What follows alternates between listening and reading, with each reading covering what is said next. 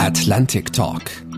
Sicherheits- und außenpolitische Analysen, Strategien und diplomatische Optionen. Ein Podcast der Deutschen Atlantischen Gesellschaft. Ich begrüße Sie sehr herzlich zu unserem heutigen Atlantic Talk. Ich bin Oliver Weiland, Ihr Host und Moderator in dieser zehnten Folge. Wir kommen normalerweise immer recht zügig zur Sache. Heute möchte ich mich aber zu Beginn einmal kurz bedanken für Ihr Interesse und Ihr Feedback zu unserem noch relativ jungen Atlantic Talk Podcast. Wir, das Podcast-Team der Deutsch-Atlantischen Gesellschaft, freuen uns sehr, dass Sie die Inhalte und das Format so angenommen haben und auf Ihre positive Resonanz treffen. Vielen Dank dafür.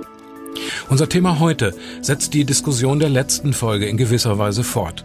Wir hatten über Schutzzonen gesprochen und sind bei der Frage stehen geblieben, was die Vereinten Nationen tun können oder auch nicht tun können für den Schutz von Zivilisten.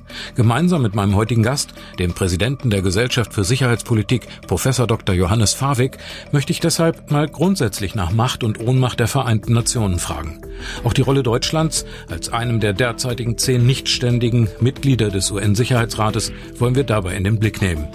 Mein Gesprächspartner Johannes Fawig ist Professor für internationale Beziehungen und europäische Politik an der Martin-Luther-Universität Halle-Wittenberg und ein ausgesprochener Kenner der UN-Geschichte, ihrer Institutionen, ihrer Erfolge wie auch ihres Scheiterns. Er ist überzeugt, wollen die Vereinten Nationen auf lange Sicht nicht in der Bedeutungslosigkeit verschwinden, dann kommen sie an einer Reform nicht vorbei. Herzlich willkommen, Herr Professor Dr. Johannes Fawig. Ich grüße Sie, Herr Weinand. Guten Tag. Deutschland ist in dieser Zwei-Jahres-Phase 2019-2020 eins der zehn nichtständigen Mitgliedstaaten im Sicherheitsrat der Vereinten Nationen. Die Bundesregierung hat in diesem Juli für vier Wochen auch den rotierenden Vorsitz inne und Außenminister Heiko Maas hat von einem, ich zitiere, großartigen Beginn unseres Vorsitzmonats im Sicherheitsrat berichtet. In der Tat hat der Sicherheitsrat als Reaktion auch auf die Corona-Pandemie am 1. Juli mit der Resolution 2532, und das ist ein Novum, einen 90-tägigen globalen Waffenstillstand beschlossen. Wie bewerten Sie das? Nun, äh, das ist, glaube ich, eher aus der Abteilung äh, gut gemeint. Und gut gemeint ist nicht zwingend äh, gut gemacht. Das ist aber keine Kritik am deutschen Außenminister, auch keine Kritik an der deutschen Außenpolitik und letztlich auch keine Kritik an den Vereinten Nationen. Aber diese Resolution ist windelweich. Wenn man da mal ins Detail geht, dann wird zum Beispiel gefordert, dass die Vereinten Nationen eine maßgebliche Koordinierungsrolle in dieser Krise spielen. Das tun sie faktisch nicht. Und im Übrigen äh, sind auch keine konkreten Maßnahmen äh, genannt in dieser Resolution. Und wiederum äh, gesagt haben die Vereinten Nationen auch gar nicht die Mittel, gewissermaßen einen globalen Waffenstillstand auszuüben. Sie können nur appellieren an die Konfliktparteien. Jeder Konflikt ist anders und man sollte das schon ein bisschen ja, genauer untersuchen, in welchem Konflikt die Vereinten Nationen eine Rolle spielen und in welchem nicht. Das ist so ein bisschen das Pfeifen im Walde, scheint mir, und äh, operativ hat das wenig Konsequenzen. Der UN-Generalsekretär Antonio Guterres hat im März schon mal einen komplett globalen Waffenstillstand äh, gefordert. War Ihnen im ersten Moment eher zum Lachen oder zum Weinen zumute? Nein, zum Lachen nicht, äh, zum Weinen auch nicht. Wenn man internationale Politik seit einiger Zeit verfolgt, dann sozusagen ist man eigentlich äh, nüchtern und desillusioniert, was die Möglichkeiten äh, von solchen Akteuren wie den Vereinten Nationen angeht. Das heißt aber nicht, dass, dass ich frustriert bin jetzt persönlich darüber, sondern das ist einfach eine schwierige Situation und man muss versuchen, die Vereinten Nationen im Spiel zu halten. Das hat hm. Guterres versucht mit diesem Ansatz, weil wir müssen ja deutlich sehen, die Vereinten Nationen haben keine Rolle Rolle gespielt in dieser wichtigen Krise. Und der Sicherheitsrat hat ja im Übrigen lange gebraucht, um zu dieser Resolution zu kommen, also im Prinzip von März, April bis Anfang äh, Juli. Aber wir müssen eben nüchtern sehen, welche Möglichkeiten haben denn die Vereinten Nationen und viel mehr als zu appellieren. Das steht aber auch schon in der Charta der Vereinten Nationen, dass sozusagen Konflikte nicht mit Gewalt auf, äh, mhm. ausgetragen werden, bleibt den Vereinten Nationen in dieser Situation eigentlich nicht. Das ist ja ein sehr grundsätzliches Problem. Die Grenzen der Vereinten Nationen werden nirgends so schnell deutlich wie eben im Umgang mit Kriegen und Konflikten. Und je mehr Großmächte an diesen Kriegen beteiligt sind, desto schwieriger wird die Friedenssicherung oder auch die Herstellung des Friedens. Immer gibt es ein ständiges Mitglied, das sein Veto gegen alle humanitären Interessen geltend macht und damit die anderen Sicherheitsratsmitglieder, aber auch große Teile der Weltöffentlichkeit und eben die Notleidenden selbst in Verzweiflung treibt. Inwieweit entspricht dieses Bild, was ich skizziere, wirklich der Realität der UN und des Sicherheitsrats? Der UN nicht, des Sicherheitsrates schon. Da müssen wir vielleicht ein bisschen differenzieren. Der Sicherheitsrat ist der Kern der Vereinten Nationen, jedenfalls im Bereich internationale Sicherheit und Weltfrieden. Aber die Vereinten Nationen sind natürlich sehr viel mehr. Da kommen wir vermutlich später noch darauf zu sprechen. Aber blicken wir zunächst mal auf den Sicherheitsrat. Die Gründungsidee dieses Sicherheitsrates, und das hat auch äh, die Vereinten Nationen, die ja gerade 75 Jahre alt geworden sind. Im Juni äh, 45 ist die Charta in San Francisco unterzeichnet worden. Das haben die Vereinten Nationen von ihrem Vorgänger, dem Völkerbund, unterschrieben unterschieden, dass die wichtigen Staaten dabei sind und sie sind dabei, weil sie ein Vetorecht haben. Also die sogenannten Permanent Five, die fünf ständigen Sicherheitsratsmitglieder haben ein Veto in allen Angelegenheiten, in allen wichtigen Angelegenheiten, von Verfahrensfragen jetzt mal abgesehen. Und das war der Preis gewissermaßen, dass die damaligen Großmächte, wie sie 1945 bestanden, bei dieser Veranstaltung mitgemacht haben. Und insofern ist das Vetorecht kein Betriebsunfall in der Charta und äh, kein lästiges Beiwerk, sondern Kern des Sicherheitsrates. Das Problem ist nur, dass heute nicht mehr die wichtigen Mächte die internationale Politik gestalten können, äh, in diesem Status äh, der Vetomächte sind. Insofern ist die Logik ein bisschen gekippt, weil der Sicherheitsrat sich seit 75 Jahren nicht verändert hat bei den ständigen Mitgliedern. Aber diese Grundphilosophie, denke ich, ist vernünftig, dass eben nichts gegen die Interessen der Großmächte passiert, weil sie sonst nicht mitmachen. Und das führt immer wieder zu schmerzlichen Erfahrungen, Kompromissen. Natürlich ist es himmelschreiendes Unrecht, dass China und Russland jetzt gegen diese Syrien-Resolution zunächst ihr Veto eingelegt haben. Aber wir können vielleicht daraus lernen, dass wir die Interessen der Großmächte etwas besser bedienen müssen, wenn wir wollen, dass sie mitmachen. Ja, aber hatte das in der Gründungsphase nicht auch von vornherein äh, den Charakter einer Deeskalation nach dem Motto, solange man argumentieren kann, wird nicht geschossen? Oder war es nur, weil die sonst nicht mitgemacht hätten?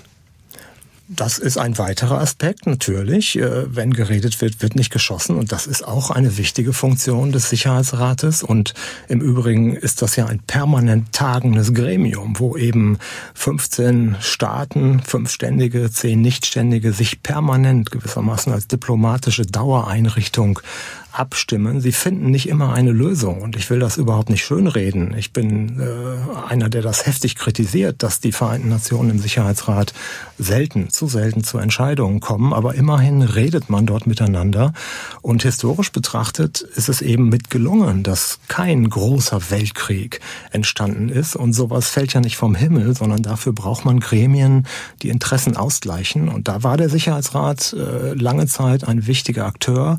Er ist es auch immer noch, aber er könnte noch wichtiger sein, wenn er sich besser zusammensetzt und die Großmächte gewissermaßen diese Philosophie wieder mehr beachten. Und da ist eben sehr viel Überzeugungsarbeit, auch sehr viel Beharrlichkeit notwendig. Und wir müssen einfach damit leben, dass das nicht immer nach der reinen Lehre passiert. Es ist ja de facto so, dass sich auch sogar die ständigen Mitglieder des Sicherheitsrates nicht unbedingt an ihre Beschlüsse halten. Beispiel Libyen. Der Sicherheitsrat setzt die Sonderbeauftragte und Leiterin der UN-Unterstützungsmission in Libyen, Stephanie Williams, ein. Darüber hinaus dann eine UN-Sanktionskommission. Russland und Frankreich aber unterstützen, wenn auch inoffiziell, die libysche nationale Armee um den Milizenchef Haftar. Führt dieses Gremium Sicherheitsrat sich nicht so ständig selbst ad absurdum? Ja, die Frage ist, was wäre denn die Alternative? Die Alternative wäre eine reine internationale Anarchie, wo wir ein jeder gegen jeden haben. Und das wäre nicht die bessere Alternative. Das heißt, die schlechte, nicht tolle, nicht äh, alle glücklich machende äh, Alternative, die wir haben, ist besser als eigentlich jede andere denkbare, wo man so ein Gremium nicht hat.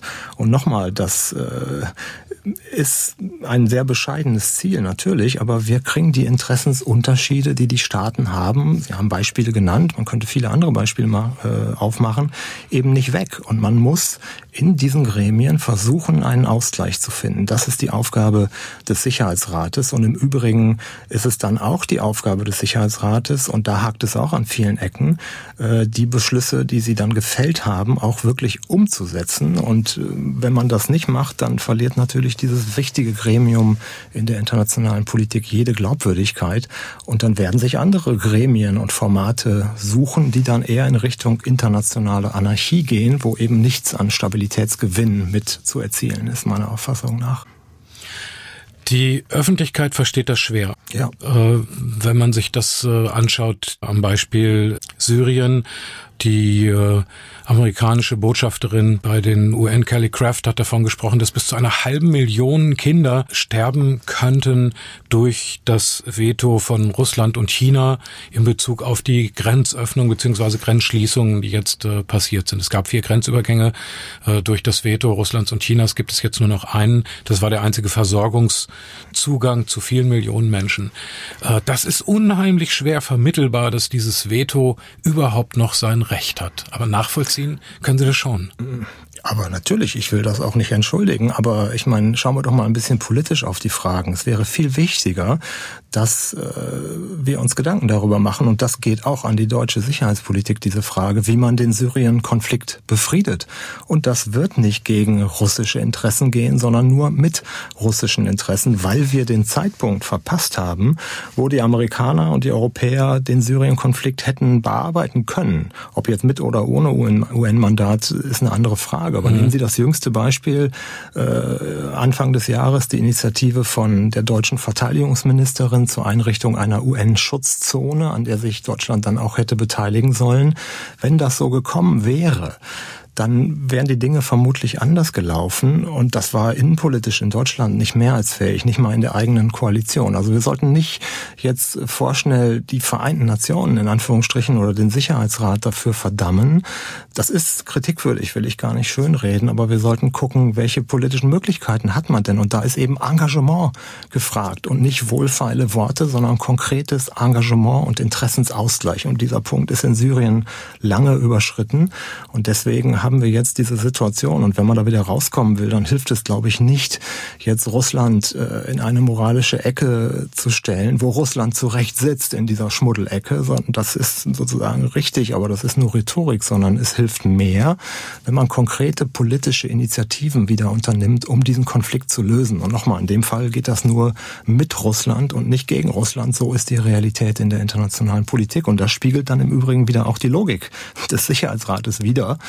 Großmachtinteressen müssen in diesem Gremium Berücksichtigung finden.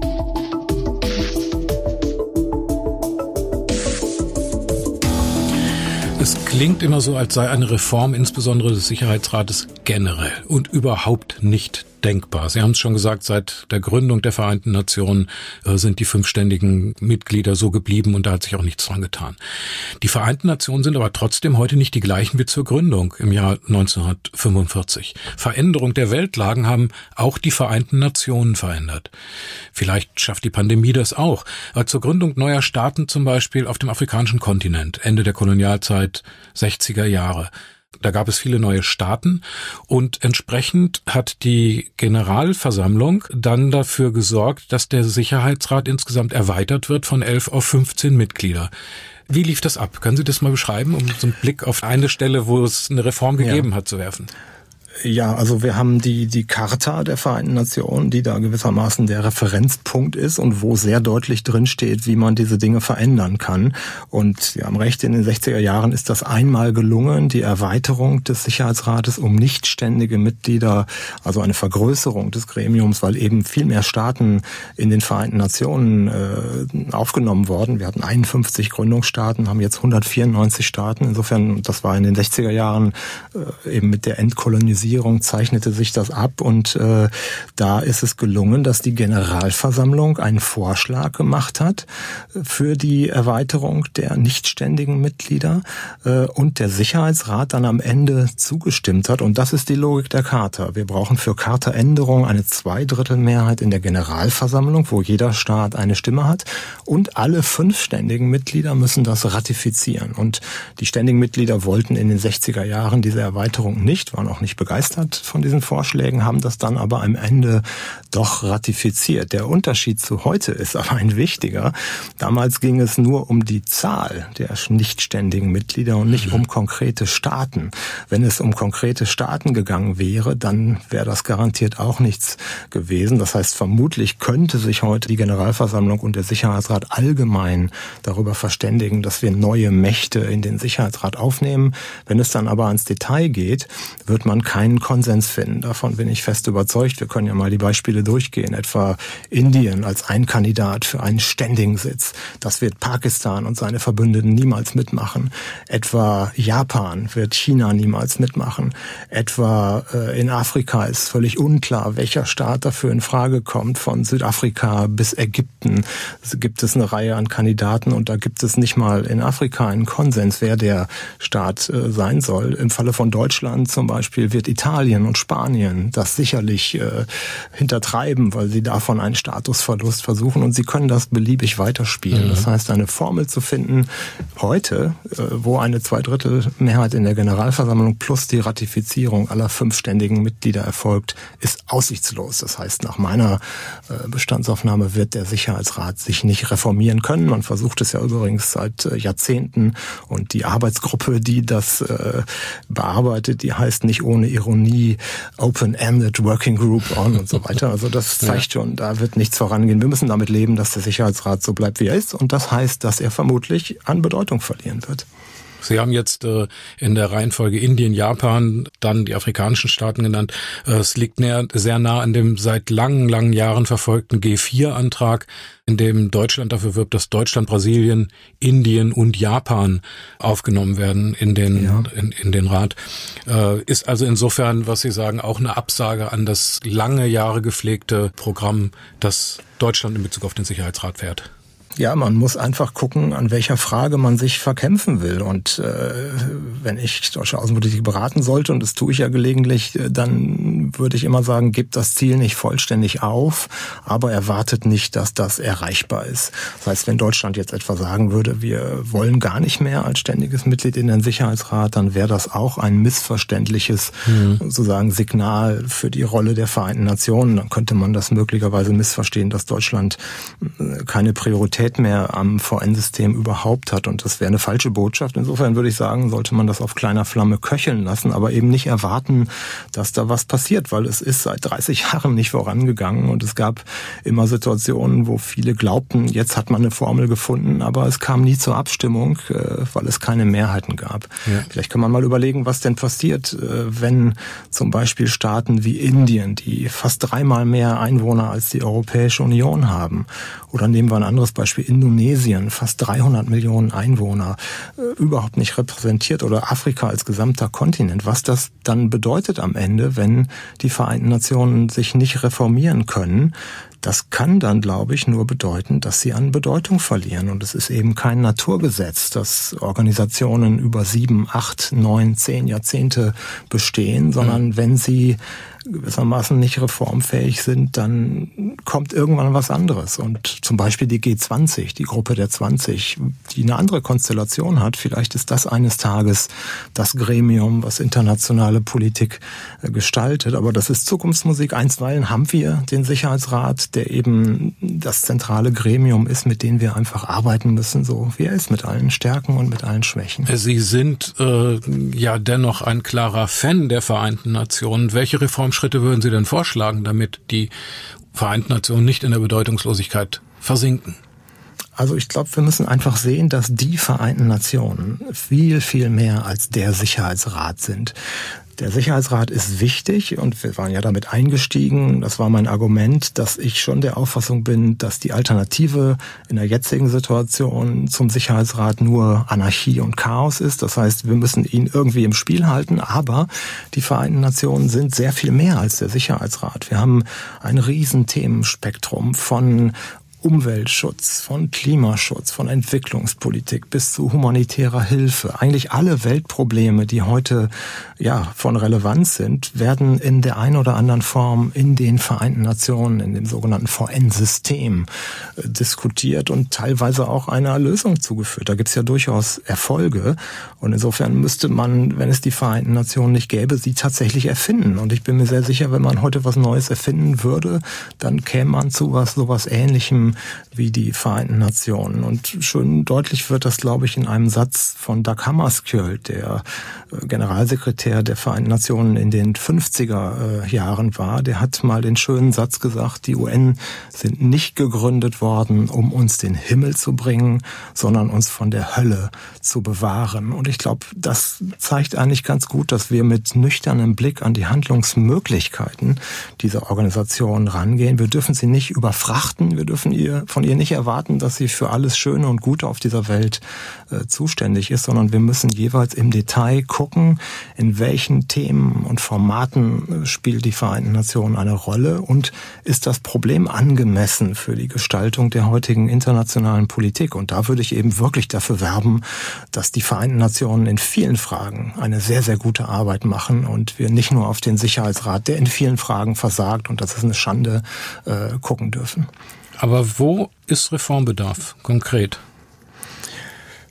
Gut, wir können. Ich denke zum Beispiel ja. an Artikel 2. Bleibt dir die Nichteinmischung ein heiliges Gesetz oder geht es über die friedenssichernden Maßnahmen und humanitären Maßnahmen, die immer stärker sich ausgeweitet haben, doch auch äh, dahin Einsätze in Ländern zu machen, äh, ohne dass man eingeladen ist? Ja, gucken wir uns den Artikel 2 Absatz 7, wir kein rechtswissenschaftliches Seminar ausmachen natürlich, aber vielleicht einmal im Wortlaut an. Da steht, aus dieser Charta kann äh, kann sozusagen keine äh, Befugnis abgeleitet werden für ein Eingreifen in Angelegenheiten, die ihrem Wesen nach zur inneren Zuständigkeit eines Staates gehören. Also die Vereinten Nationen sind in ihrer Charta-Logik eine Staatenorganisation und die Einmischung in die inneren Angelegenheiten ist eigentlich verboten. Wir haben aber eine ganze Reihe an äh, Politikfeldern in der internationalen Politik weit über Sicherheitsfragen hinaus, wo eine Einmischung in die inneren Angelegenheiten zwingend notwendig ist. Aber das gefällt den Staaten nicht, jedenfalls nicht, wenn das nicht ihren eigenen Interessen äh, ja entspricht. Und das ist eben ein, ein Widerspruch. Wir haben auf der einen Seite die Karte, auf der anderen Seite haben wir die Realität der internationalen Politik und das muss man einfach aushalten. Also da wird man nicht weiterkommen. Man hat zum Beispiel versucht mit der sogenannten Schutzverantwortung, also die berühmte Responsibility to Protect, äh, diese harte Schale der Souveränität, wenn man so will, zu knacken. Und da gab es dann eine Debatte darüber, ob man bei schwersten Menschenrechtsverletzungen nicht diese staatliche Souveränität aufweichen muss, dass man auch im Inneren eingreifen darf. Aber das läuft dann wiederum nur über den Sicherheitsrat, jedenfalls de jure. Und da ist äh, dann eben, haben wir gerade schön diskutiert, das von, von den Interessen der Mitgliedstaaten abhängig. Also die Vereinten Nationen sind voll von Widersprüchen und deswegen glaube ich, dass wir diese grundsätzliche Um Umgestaltung nicht hinbekommen, sondern wir müssen damit leben, dass diese grundsätzlichen Fragen im Widerspruch äh, auszuhalten sind. Was aber überhaupt nicht heißt, dass es keine erfolgreichen Reformen gibt. Zum Beispiel, das ist jetzt vielleicht eine eher bescheidenere Agenda, aber äh, Effizienzsteigerung Reformen, also besseres Management, besseres Ausgeben des Geldes, was man hat, eine vernünftige Verwaltung der Programme, die man fährt. Oder auch institutionelle Reformen, wie zum Beispiel die Gründung der sogenannten Peacebuilding Commission vor einigen Jahren oder die Veränderung vom Mensch, von einer Menschenrechtskommission zum Menschenrechtsrat. Also da mhm. Gab es, wenn man im Detail hinguckt, eine ganze Reihe an erfolgreichen Reformen, die ein bisschen so unter dem mhm. Windschatten der öffentlichen Wahrnehmung segeln, aber die für diejenigen, die in dem harten Tagesgeschäft mit Multilateralismus zu tun haben, doch sehr wichtig sind, weil sie dazu geführt haben, dass die Vereinten Nationen ein Stück besser geworden sind. Nochmal, nicht um die Welt zu retten, aber um konkrete Probleme etwas besser zu lösen. Und da gab es durchaus Fortschritte in den vergangenen Jahren. Es gibt ja diese Unterscheidung im militärischen Bereich, äh, dass man sagt, das ist eine, ein mandatierter Einsatz. Es gibt aber auch Einsätze, die keine Mandatseinsätze sind. Vielleicht können Sie diesen Unterschied äh, nochmal erläutern, auch vor eben dieser gestellten Frage nach der Supranationalisierung. Also das bezieht sich jetzt wieder auf den Bereich Sicherheit im engeren Sinne. Ja, genau. Äh, wir haben gewissermaßen eine, eine Katalogik, äh, die in der praktischen Politik nicht zum Tragen gekommen ist. Die Katalogik war, dass die Vereinten Nationen angelegt sein sollten als System kollektiver Sicherheit, wo gewissermaßen Friedensbrecher äh, zur Rechenschaft gezogen werden und dann mit Mandat des Sicherheitsrates äh, gewissermaßen die Vereinten Nationen einschreiten können. Das war mal so etwa im Koreakrieg Anfang der 50er Jahre. Das ist dann aber mhm. etwas aus dem Blick geraten in der Praxis der internationalen Politik und heute können wir unterscheiden zwischen VN-mandatierten Einsätzen, wie zum Beispiel der ISAF-Einsatz in Afghanistan oder äh, äh, der Kosovo-Einsatz, den aber die Vereinten Nationen nicht selber durchführen, sondern Staaten gewissermaßen legitimieren, das zu tun oder auch internationale Organisationen wie die NATO das zu tun und den VN-geführten Friedensmissionen, den sogenannten Blauhelmen, die aber in der Charta gar nicht erwähnt werden. Das heißt, das hat sich in der Praxis der internationalen Politik entwickelt. Und diese Unterscheidung ist wichtig, weil dieser VN-geführte Bereich, also die klassischen Blauhelm-Missionen, das ist ein riesen äh, Tätigkeitsspektrum der Vereinten Nationen. Wir haben heute 13 Missionen mit ungefähr 100.000 Soldatinnen und Soldaten und Polizistinnen und Polizisten, die von den Vereinten Nationen in diesen Einsätzen geführt werden. Und Deutschland beteiligt sich etwa in Mali an der MONUSNA-Operation mit fast 1000 Soldatinnen und Soldaten. Also da sind die Vereinten Nationen sehr aktiv. Was ein Streitpunkt ist, ist, ob alle anderen Einsätze tatsächlich vom Sicherheitsrat mandatiert werden sollen. Und da würde ich zu Pragmatismus raten. Wenn Sie zum Beispiel den Kosovo-Einsatz äh, 1999 nehmen, der ohne Mandat des Sicherheitsrates erfolgt ist, weil eben China und Russland ihr Veto eingelegt haben, aber Deutschland und andere sich trotzdem entschieden haben zu handeln, dann würde ich sagen, das muss auch möglich sein, dass man im klar definierten Ausnahmefall, wenn es gut begründet ist und lange diskutiert wird, auch ohne Mandat des Sicherheitsrates der Vereinten Nationen handeln soll. Das ist in Deutschland eine schwierige Debatte, weil viele eben sozusagen das Völkerrecht so lesen, dass es immer ein Mandat des Sicherheitsrates geben muss. Ich würde aber sagen, wir können das nicht immer erreichen und es kann trotzdem Situationen geben, wo man handeln muss. Das heißt, wir dürfen die Charta nicht einreißen und nicht äh, gering schätzen. Sie sollte eigentlich gelten, aber wir können auch äh, nicht gewissermaßen die Augen davor verschließen, dass es Situationen geben kann, in denen man handeln muss, auch wenn die UNO in dem Sinne der Sicherheitsrat kein Mandat gibt. Und das ist ein, ja, ein doch ziemliches Spannungsfeld und ein, ja, eine riesige Baustelle in diesem Bereich Sicherheit, äh, wo eben äh, der Teufel gewissermaßen im Detail liegt, wenn Sie so wollen.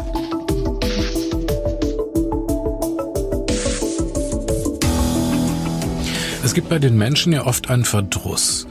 Der wächst sozusagen mit der Entfernung von Machtzentralen, von denen sie regiert werden äh, die da in Berlin heißt es im Bayerischen Wald oder Oppendörpe in Niedersachsen oder die da in Brüssel und auf anderen Kontinenten wahrscheinlich die da in Peking, in Moskau, in Washington, wie auch immer. Hinzu kommt ja die äh, staatliche äh, Tendenz zu immer mehr Nationalisierung. Wie sinnvoll ist das Konzept der Abtretung von Macht und Kontrolle an immer weiter entfernte und so auch immer mächtigere Institutionen aus Ihrer Sicht überhaupt? Hm. Anders gefragt, entspricht das Modell der UNO noch der Sicherheitskultur der Menschheit? Ja, da kann man lange drüber reden. Viele sehen irgendwie ein, ein Global Governance Milieu, wo sich äh, Macht irgendwie auflöst oder nichtstaatliche Akteure ähm, an, an Macht äh, gewinnen und sich gewissermaßen staatliche Grenzen langsam aus, auflösen oder so. Ich gehöre nicht zu denen, äh, die das erwarten. Vielleicht würde ich es mir wünschen, das mag sein, aber ich erwarte das nicht. Ich glaube, dass in der internationalen Politik es laufen wird, wie es eigentlich immer gelaufen ist, seit der äh, souveräne Nationalstaat gewissermaßen mit dem Westfälischen Frieden 1648 mhm. auf die Welt kam, um einen ganz langen Bogen mhm. zu machen. Staatliche Souveränität ist die Grundkategorie in der internationalen Politik. Und man kann die Rolle der Vereinten Nationen unter sehr unterschiedlichen Perspektiven betrachten. Man kann einmal sagen, die ist doch nur ein Instrument staatlicher Diplomatie und Nationalstaaten wollen möglichst viel durchsetzen und wenn sie nicht durchsetzen können, machen sie nicht mehr mit. Oder man kann sowas wie die Vereinten Nationen als eine Art Arena in der internationalen Politik verstehen, wo man eben durch multilaterale Prozesse und der Bereitschaft zum Ausgleich von Interessen zur Lösung kommt. Das wäre der zweite Ansatz. Und der dritte Ansatz ist, dass man von so einer Organisation wie den Vereinten Nationen die Rolle eines eigenständigen Akteurs erwartet, der gewissermaßen aus sich heraus handeln kann. Und das sind die Vereinten Nationen eben nur in sehr wenigen hm. Bereichen. Ich glaube, sie oszillieren zwischen Instrument und Arena und deswegen dürfen wir äh, die Vereinten Nationen nicht überfordern und überfrachten mit unseren Erwartungen, sondern wir müssen unsere Erwartungen an unsere eigenen Regierung richten. Und da ist etwa im Falle Deutschlands ja. viel zu tun. Ich meine, Deutschland ist jetzt im Sicherheitsrat als nichtständiges Mitglied, kann dort gestalten und wir müssen genau hingucken, wie wird denn da gestaltet und wie ist man bereit, sich an der Lösung von Problemen zu beteiligen. Das genau wollte ich Sie gerade fragen, wie Sie das Handeln, das Agieren, das Selbstverständnis von Deutschland innerhalb der UNO im Moment einschätzen. Mhm.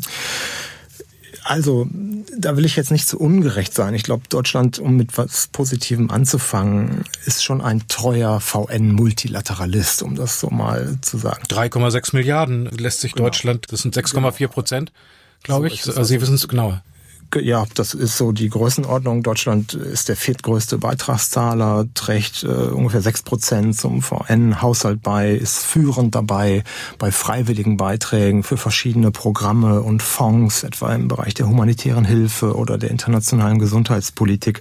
Deutschland ist also ein, ein guter Multilateralist in diesem VN-System, wenn Sie so wollen. Und ich glaube, wenn alle so wären, dann hätten wir weniger Probleme. Insofern würde ich da gute Noten verteilen. Was mich etwas stört im Sicherheitsrat ist, dass Deutschland dazu neigt, die, äh, den Sicherheitsrat zu überfrachten. Ich spitze das mal etwas zu. Deutschland versucht so ein bisschen seine eigenen Wohlfühlthemen, wie zum Beispiel äh, Frauenrechte, wie zum Beispiel Menschenrechtsfragen, wie zum Beispiel Umweltpolitik und so weiter, solche Themen jetzt in dem Sicherheitsrat auf die Agenda zu setzen, ist aber, glaube ich, zu wenig bereit, sich auch mit schwierigen Entscheidungen, die möglicherweise auch innenpolitisch umstritten sind, äh, an äh, dem, dem Kernergeschäft gewissermaßen zu beteiligen. Und ich würde sagen, Enthaltung ist in dieser Situation keine Haltung. Und da können wir vielleicht nochmal zu der letzten Sicherheitsratsmitgliedschaft Deutschland im Jahr 2011 springen. Sie erinnern sich vielleicht daran, da hatte sich Deutschland enthalten bei dem Libyen-Einsatz und das hat vielen sehr, sehr bitter aufgestoßen, dass eine Macht wie Deutschland sich in so einer wichtigen Frage enthält.